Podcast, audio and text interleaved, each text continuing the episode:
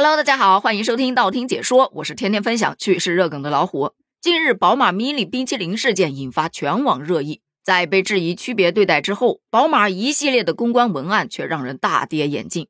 先是说员工培训没做好，内部管理出问题，压根儿不提区别对待的事儿，见网友不接受，立马就又说这个老外其实是我们内部的员工，剩下的那些冰淇淋本来就是留给员工享用的。随后又表示。给大家带来了不好的体验，但是事件当中的两位女生，她们都是刚刚进入社会的年轻人，可不可以请大家给他们多点宽容和空间呢？他用了一个反问号。如果他直接说请大家给他们一点宽容和空间，大家可能会接受，但是他用了一个反问号，这可是表质疑的。明面上好像在保护这两个女生，但是其实是祸水东引，反而把这两个女生推上了风口浪尖。但是还好，大家根本就没上当。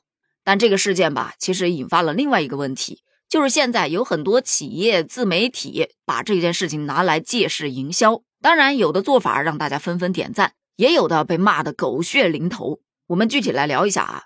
首先是这个事件刚刚登上热搜的那一天，有一个女孩子在他们 mini 的展位进行直播的时候，被保安强行拖走。就视频当中来看，其实动作确实挺粗鲁的，所以有人就说呀，这宝马的安保打人啦。宝马立刻就出来回应了，呃，打人的这个消息不实啊。当时是这个女孩子可能往里头冲了一点，我们安保人员为了保证展台的其他人的安全，所以进行了微微的拦截。大家表示很气愤，微微一拦就等于直接拖走，那微微打两下岂不是得打死啊？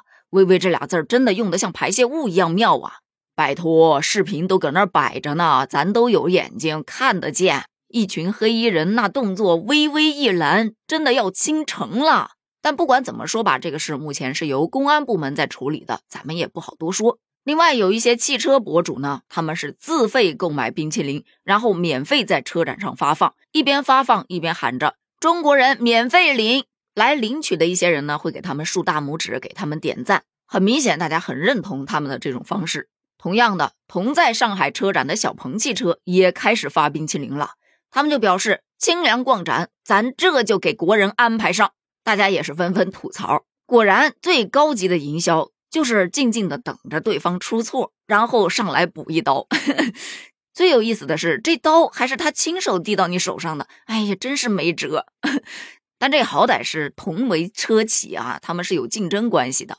而随后，鸿星尔克请网友吃冰淇淋，引发了很多人的关注。因为他不仅发冰淇淋，而且还提了这么一句：不对内部员工发放，这针对性就非常明显了。于是大家纷纷点赞，真的是非常解气呀！还得是咱民族品牌大气，为啥我并不觉得鸿星尔克是在蹭热度呢？而且反而觉得他这波营销特别的稳。确实啊，现在换季了，是时候再去买两身了。这鸿星尔克的缝纫机可能又要踩冒烟了。而说到直播间，最近的直播间就有一点点过激了，有很多的二手车商在直播间怒砸宝马汽车，为国人泄愤。有的主播念念有词，说这宝马眼瞎呀，就这么看不起咱们中国市场吗？笑死，砸他的车灯，让他也瞎。还有的说宝马没脸没皮啊，砸他的挡风玻璃。他们砸的是非常开心，看的网友好像也挺开心，围观人群成千上万。当然，最终这个行为是被平台警告的，所以有的是砸完之后就光速下播了。就我个人而言的话，我是觉得有点点太暴力了，因为看直播间的其实有很多孩子啊，这样打呀砸呀的不太好。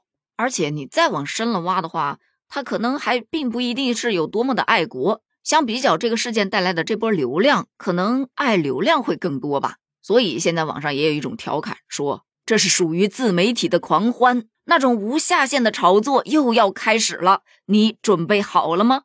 从这些事件行为当中，我们可以看到，同样是借势营销，同样是蹭热点，采用的方式方法不一样，有的让人很愉快的就能接受，而有的却让人嗤之以鼻。这说明啊，现在的大众其实已经很理智了，大家也知道什么样的做法是对的，什么样的做法不值得提倡。那么对于这种行为，你又是怎么看的呢？甚至啊，你可以大胆的猜一下。后续还会有怎样的蹭热点方式呢？欢迎在评论区发表你的观点哦，咱们一起探讨一下。评论区见，拜拜。